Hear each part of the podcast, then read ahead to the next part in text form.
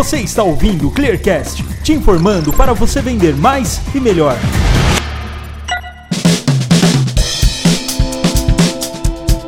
Já considerado um dos maiores eventos de tecnologia do mundo, o Web Summit costuma trazer muitas das tendências de mercado nos segmentos que são os mais influenciados pelos avanços tecnológicos.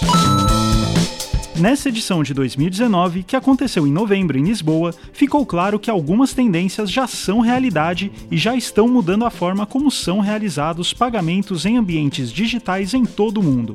E quando se fala nisso, muitas são as dúvidas e desconfianças que surgem por parte de quem ainda não está familiarizado com o tema, principalmente no que diz respeito à segurança deste processo. Por isso, convidamos Rafael Diego Soares, gerente de parcerias e alianças estratégicas da ClearSale, que foi ao evento e acompanhou tudo de perto para conversar com a gente sobre o tema. E aí, Rafa, tudo bem? Tudo bem, Gu, boa tarde. Então fiquem ligados que o tema de hoje é meios de pagamento. O que era tendência já é realidade.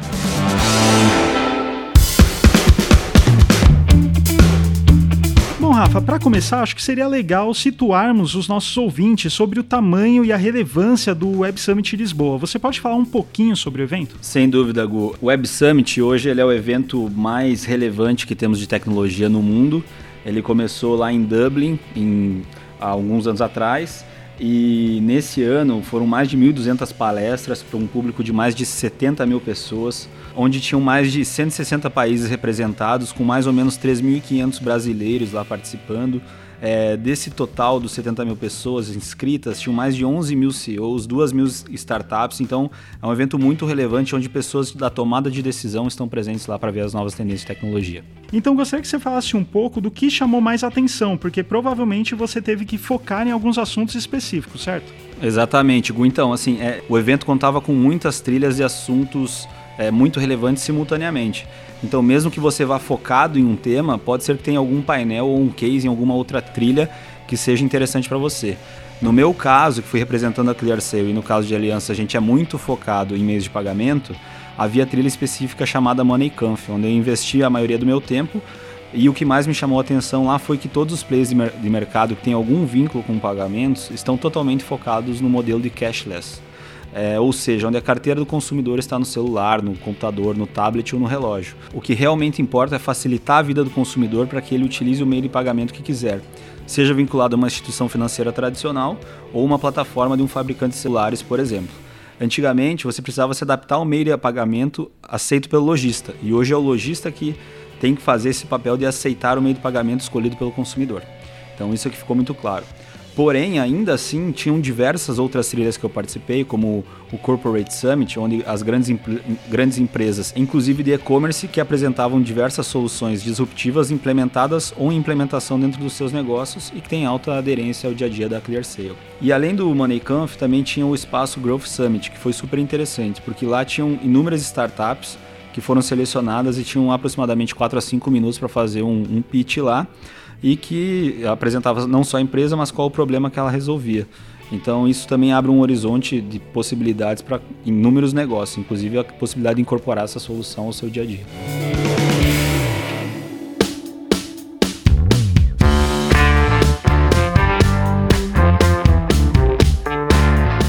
você falou, tem coisas muito interessantes, coisas que nós já discutimos aqui em vários outros podcasts, principalmente com relação ao usuário final, né? A importância que o usuário final tem dentro dessa rede. Como você mesmo falou, antes o usuário tinha que se adaptar ao que o lojista oferecia. Hoje em dia já é muito contrário. Se você não se adapta ao seu consumidor final, você está praticamente fora do mercado.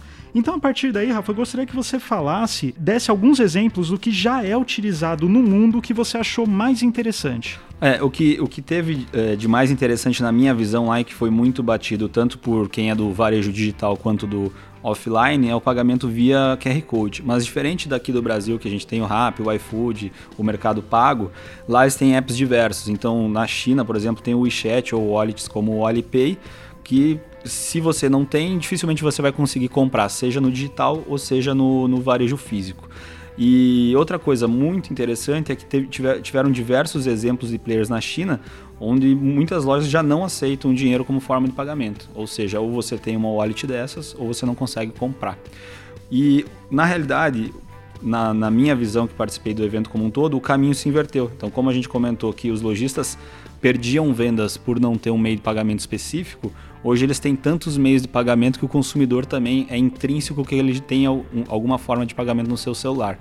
E, mas é muito mais difícil que alguém tenha dinheiro em espécie na sua carteira. Só aproveitando, você citou essa questão da China. É, pelo que você viu no evento, você acha que o país que está trazendo mais inovações, mais tendências dentro dessa parte de meio de pagamento é de fato a China ou está ali com os Estados Unidos ou alguns outros países? É, eu acho que a Ásia como um todo está bem adiantada. Os Estados Unidos, eu acho que acabou ficando um pouco para trás nisso. Inclusive no próprio evento tinham muitos representantes dos Estados Unidos para ver o que os asiáticos estavam fazendo. Mas quando eu falo Ásia, eu não falo só a China. A, a China tem um benefício que o governo é sócio de todas as empresas, então acesso a dados é, é muito mais é, é, é muito mais tranquilo para essas empresas fazerem acesso. Por outro lado, tem um case interessante japonês que é a utilização de criptomoeda para pagamento. Como é um mercado altamente regulado e também muito tecnológico, eles já conseguem fazer esse uso no dia a dia. O Bitcoin não é só algo especulativo onde você faz um investimento pensando em longo prazo ou pensando em especular ou ganhar dinheiro. Você pode também fazer pagamentos utilizando criptomoeda. Então esse foi um case bem bacana. Como você percebe que os bancos estão se movimentando nesse sentido? Os bancos têm uma característica muito geográfica. Então, por exemplo, assim, os bancos nos países desenvolvidos, eles têm um, um público muito fiel já. Então esse público, apesar de utilizar uma uma e-wallet ou um meio de pagamento digital, ele tenha confiança de ter o seu dinheiro guardado numa instituição tipo Goldman Sachs. Agora, nos países emergentes, onde a gente tem um público desbancarizado muito grande, é, o banco tradicional ele não consegue acessar esse público, principalmente em locais de difícil acesso, onde não justifica ter uma agência física instalada. E aí, as fintechs que já nasceram no meio digital, elas têm muito mais acesso, porque a internet está democratizada. Sendo assim, elas conseguiram se escalar de forma mais, mais efetiva, mais rápida, e os bancos estão fazendo o um movimento contrário, seja fechando agências, tentando criar uma plataforma. Porém, esse cliente que utiliza o meio de pagamento digital, ele não, ele não olha apenas a cara do, da, do aplicativo ou da plataforma. Ele também quer entender qual que é a proposta de valor, quais são as taxas, o que, que o banco está trazendo. É, os próprios bancos exemplo de países emergentes como o Brasil, é altamente concentrado. Então ele também não, não vê muita vantagem em migrar do Itaú ou para o Santander Digital. O que, que ele vai ter de ganho nisso? Ele tenta ver algo mais à frente. Então, assim, eu acho que os bancos precisam fazer mais do que só criar uma plataforma precisam reinventar o seu modelo de negócio.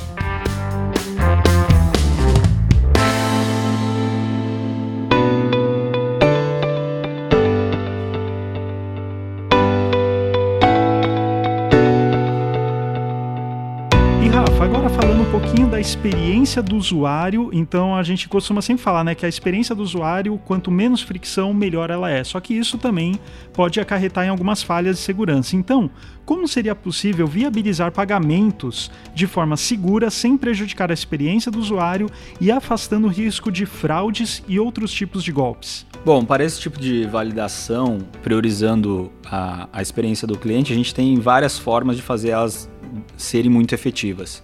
A primeira delas, no meu ver, é autenticar o usuário no momento do cadastro, né? evitando que fraudadores façam parte da sua base de clientes. Então, quando você pensa num Uber ou qualquer aplicativo que você consuma um serviço digital ou em tempo real, é, o principal ponto é validar se aquele usuário realmente é ele, porque a partir do momento que ele utilizar o serviço, não tem mais como reaver o produto. Então a primeira delas eu acho que é, é autenticar ele de forma efetiva. Ao meu ver, a segunda é ter uma base de, de, dados histórica muito sólida, referente ao comportamento de compra, os endereços de entrega, se houver, CEPs vinculados, pessoas relacionadas, e-mails utilizados, para mitigar o uso indevido dos dados da vítima, porque não necessariamente uma fraude é a pessoa que está fazendo, né? Tem toda uma conjuntura e a gente sabe disso. E além de identificar o dispositivo utilizado na transação e também a geolocalização que ele está. Se faz sentido aquela geolocalização com o, da, os dados históricos que a gente tem do CPF. Além disso, todos esses campos é, pod, podem ser utilizados pela nossa inteligência artificial, no caso da ClearSale aqui, para prevenção à fraude, aumentando a separação entre pedidos positivos e pedidos suspeitos. Legal. Bom, vamos aproveitar então esse gancho para entrar já no final do programa. Você acabou de citar uma parte do que a ClearSale faz. É, eu gostaria que você falasse como a ClearSale consegue efetivamente atuar nestes meios de pagamento que por si só já são tecnológicos. Como que a ClearSale consegue manter esse ambiente o mais seguro possível? É, então, a ClearSale, o nosso propósito é efetivar a confiança nas duas pontas. Né? Então, a gente pode atuar em toda a jornada do consumidor quando ela se trata de transações CNP, que a gente chama que é cartão não presencial, não presente. É, e pensando em wallets, que podem ser bancos, varejo e o próprio usuário final, a gente pode autenticar o consumidor com pares de dados simples, como CPF e-mail, CPF telefone, CPF CEP ou CPF device, que nós conseguimos reconhecer. E sendo o CPF o único item obrigatório para informar, a partir desses dados a gente pode retornar mais de 370 insights e o, o lojista ou o banco pode tomar N ações a partir desses dados, né, com as políticas dele. Ainda a gente pode é, disponibilizar os nossos serviços de consultoria, que a gente chama APS, para ajudar a construir essas regras e políticas antifraude. É, além disso, para evitar a fricção na entrada, ao invés de utilizar uma análise manual como a gente utiliza num processo transacional, a gente pode utilizar um segundo fator de autenticação ou uma tokenização no e-mail ou no celular informado. Rafa, a partir desse primeiro momento que é o cadastro, como que a ClearSale atua nessas validações quando o cliente já está lá dentro? Então, a gente continua atuando. Quando, quando a gente pensa no mundo transacional tradicional, nós podemos ajudar de inúmeras formas, até que é o core da ClearSale.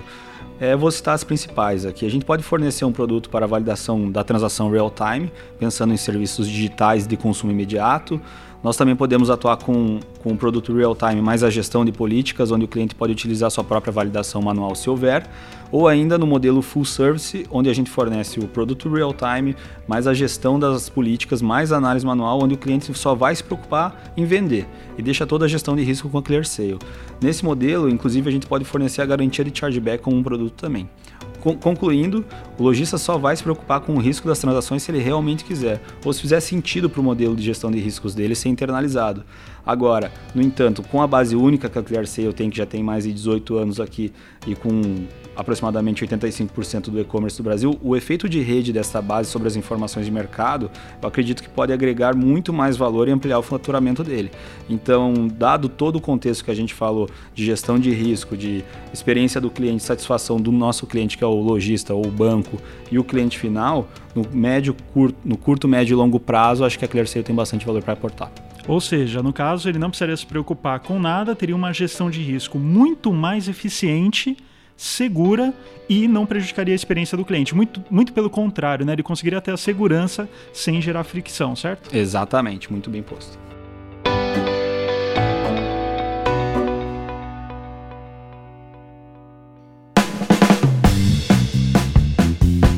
Bom, Rafa, muito obrigado aí pelo seu tempo, por todos esses esclarecimentos aí, falando um pouquinho de como foi o Web Summit Lisboa e dessas tendências aí dos meios de pagamento. Valeu então, pessoal. Qualquer dúvida, nos procure aí que a gente está à disposição.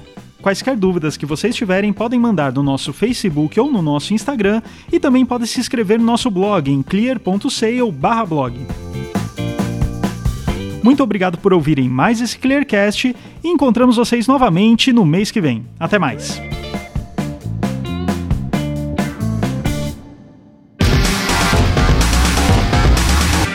Você ouviu o Clearcast, o podcast da ClearSale.